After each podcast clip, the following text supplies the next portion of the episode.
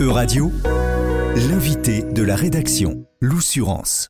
Bonjour Arnaud Mias. Bonjour. Vous êtes professeur des universités à l'université Paris-Dauphine. Vous êtes sociologue spécialisé dans la sociologie du travail. Aujourd'hui, on se retrouve pour parler de la grève parce que, voilà, en ce moment, nos auditeurs le savent, les syndicats euh, français appellent à la grève générale euh, pour euh, manifester, pour montrer leur mécontentement, leur désaccord avec la réforme des retraites que propose le gouvernement français. Alors moi je me suis posé une question, est-ce que la France est, comme on le dit, la championne du monde et plutôt la championne européenne de la grève? On, va un peu décortiquer tout ça ensemble. Donc première question, est-ce qu'il n'y euh, a qu'en France qu'on fait euh, la grève, euh, notamment à l'échelle de l'Union européenne ou plus largement de l'Europe? Bah, Effectivement, la France fait plus grève que nos voisins européens. Quand on regarde les, données statistiques dont on dispose euh, au niveau européen sur les dix dernières années, par exemple, ben, la France ressort effectivement comme le pays euh, où on fait le plus grève. Alors, une fois qu'on a dit ça, il faut euh, déconstruire un peu les choses. D'abord pour constater que si la France fait beaucoup grève, elle le fait de moins en moins depuis plusieurs décennies. On, parle de journées individuelles non travaillées pour fait de grève. Donc la mesure, on a une mesure qui nous permet de comparer qui est d'enregistrer des journées de travail qui ne sont pas, euh, voilà, où les, gens se déclarent en grève sur l'ensemble de la journée. La donnée pour la France, on est en moyenne sur les dix dernières années autour de 110, 115 journées individuelles non travaillées pour 1000 salariés par an. Pour vous donner un ordre d'idée, par exemple, notre voisin euh, allemand, hein, qui est souvent présenté comme le pays de la paix sociale, voilà, euh, opposé à, la France, effectivement, en Allemagne, on est de l'ordre de 18 journées individuelles non travaillées pour 1000 euh, salariés par an sur les 10 dernières années. Donc ça veut dire 6 fois moins, voire même encore un peu plus que 6 fois moins que les Français. Alors ça paraît beaucoup, et l'écart paraît beaucoup. Alors il y a d'autres pays qui sont plus proches de nous, les Belges par exemple font, font pas mal de grève. Il y a d'autres pays que l'on dit des pays très pacifiés sur le plan social qui ne le sont pas tant que ça. Euh, si on pense à la Norvège par exemple ou, au Danemark, qui, sont aussi des pays dans lesquels on fait relativement grève. Alors c'est la moitié euh, par rapport à la France, mais c'est quand même beaucoup plus, c'est déjà beaucoup plus qu'en Allemagne. Euh, et ce que je disais tout à l'heure, c'est effectivement il y, a, aussi un trend global euh, qui se manifeste en France comme dans les autres euh, pays européens, c'est qu'on fait de moins en moins grève euh, depuis plusieurs décennies, depuis les années 70, on va dire, où là, il y a eu effectivement un, pic.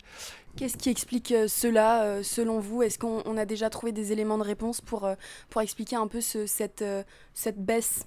Alors cette baisse globale, elle tient en particulier dans les pays européens à un mouvement d'abord de désindustrialisation. Le fait de s'arrêter une journée entière en se déclarant en grève, c'est quelque chose qui est une pratique de conflit, pratique conflictuelle dans le travail, qui est assez spécifique au monde industriel. Avec la désindustrialisation, ça disparaît, ça disparaît, donc ça, ça perd de l'ampleur. Et il est, euh, euh, voilà, si on pense aujourd'hui plutôt nos économies comme des économies tertiaires, des économies de services, euh, le fait de, pouvoir mobiliser de grands collectifs, hein, c'est quelque chose de, beaucoup plus compliqué parce que c'est un travail qui est beaucoup plus éclaté, des collectifs qui sont aussi beaucoup plus éclatés. On travaille à l'échelle de plus petits collectifs, des services, euh, des bureaux. Euh, on télétravaille de plus en plus aussi dans, ce monde de services. Et donc les leviers de mobilisation et le recours à cette pratique conflictuelle très particulière qu'est la grève diminue. Mais on a vu par exemple dans le passé, ces dernières années, enfin dans les années 2000 notamment, on voyait d'autres formes de conflits progresser. Vous avez parlé justement de, nouvelles formes pour euh, voilà, montrer son mécontentement, son désaccord par rapport à, telle mesure, par rapport au gouvernement, par rapport à telle chose. Euh, qu'est-ce qui émerge euh, en Europe? Alors ça c'est intéressant votre question, je, je, vais la déconstruire un peu, parce que voilà, c'est la grève, vis-à-vis du gouvernement de projets de réforme. Alors ça, c'est en fait euh, c'est quelque chose de typiquement français. Et c'est ce qui explique aussi que les Français font plus grève, ou en tout cas qu'on mesure davantage de grève en France que dans les autres pays européens. C'est qu'en France, il y a une forme de centralité de l'État dans les régulations du travail et de l'emploi l'État joue un rôle euh, central et toujours très important, même si euh, on dit qu'il y a une forme de libéralisation, ce qui n'est pas complètement faux, mais l'État reste encore aujourd'hui central et porte, comme on le voit actuellement en France, euh, des projets de réforme qui fait que, effectivement, la grève se voit plus en France parce que elle se manifeste à, une échelle nationale. Dans un rapport de force que les syndicats qui appellent à la grève cherchent à constituer face au gouvernement, face à l'exécutif, parfois face au Parlement. Et ça, c'est une pratique de la grève qu'on n'observe quasiment pas dans les autres pays européens, parce que l'État est beaucoup plus en retrait, parce qu'il y a d'autres formes de régulation du travail, notamment via la négociation collective. Alors, deux, mots. Un premier mot sur la France, euh, pour dire que, euh, j'ai dit tout à l'heure, la moyenne, c'est 110, 115 journées individuelles non travaillées pour 1000 salariés par an. En fait, c'est un lissage sur 10 ans. Mais si on, revient un peu en arrière sur les 10, 15 dernières années, ben en fait, ce qu'on observe, ce sont des pics. Il y a des pics de grève. Euh, et vous pourriez tout à fait les deviner quand on regarde sur les 15 dernières années. 2010, réforme des retraites. 2016, la loi El Khomri, la loi, a, la loi travail qui a été adoptée le 8 août 2016 et qui avait euh, provoqué pas mal de, contestations au printemps 2016. Et puis 2019, c'est la, toute fin de l'année 2019, le dernier projet euh, de réforme des retraites. Donc on a là des pics, mais le reste du temps, eh on est autour de 60-70 journées individuelles non travaillées pour 1000 salariés par an, c'est-à-dire pas très loin de euh, nos voisins danois, norvégiens, finlandais, euh, hein, que l'on dit très pacifiés. Le deuxième point, pour, répondre à votre question, hein, c'est de regarder les autres pays européens. Alors, effectivement, dans les autres pays européens, euh, la centralité du gouvernement est moins importante, mais la grève elle-même, elle prend un sens différent. Je prends l'exemple de l'Allemagne, par exemple. Alors, en Allemagne, déjà, il y a pas mal de restrictions au droit de grève que l'on ne connaît pas en France.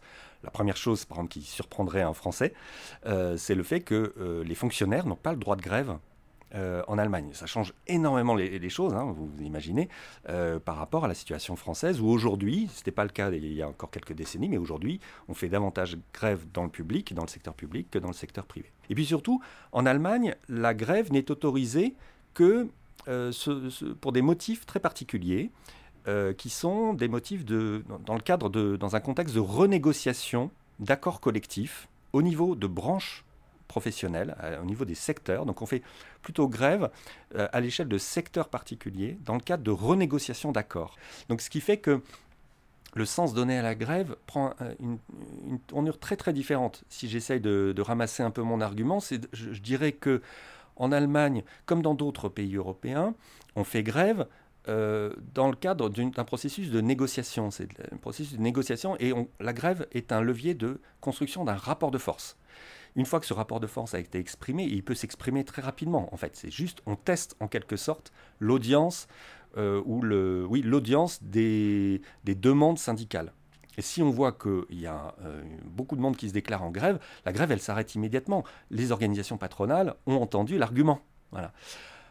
Euh, on essaye de peser un peu de l'extérieur sur un processus euh, législatif qui est en cours ou qui va démarrer. Euh, c'est pas tout à fait le, même sens, vous voyez. Et on a aussi nos voisins européens comme au Royaume-Uni où les, les, infirmières, il y a quelques semaines, il me semble c'était même quelques mois, fin 2022, mm. sont revenues dans la rue presque un siècle après leur dernière manifestation, leur dernière grève. C'est quand même significatif, il y a une résurgence à noter. Effectivement, on observe euh, depuis quelques mois une résurgence de la grève dans des pays où on ne faisait quasiment plus grève. Euh, alors euh, la Grande-Bretagne c'est un très très bon exemple parce que depuis les années 80, les années Thatcher, les, grèves ont chuté là-bas, mais il y a aussi d'autres pays européens où on voit une résurgence de la grève. Je pense dans les dernières semaines, la Belgique, la Grèce également. Le contexte économique particulier d'aujourd'hui, face à l'inflation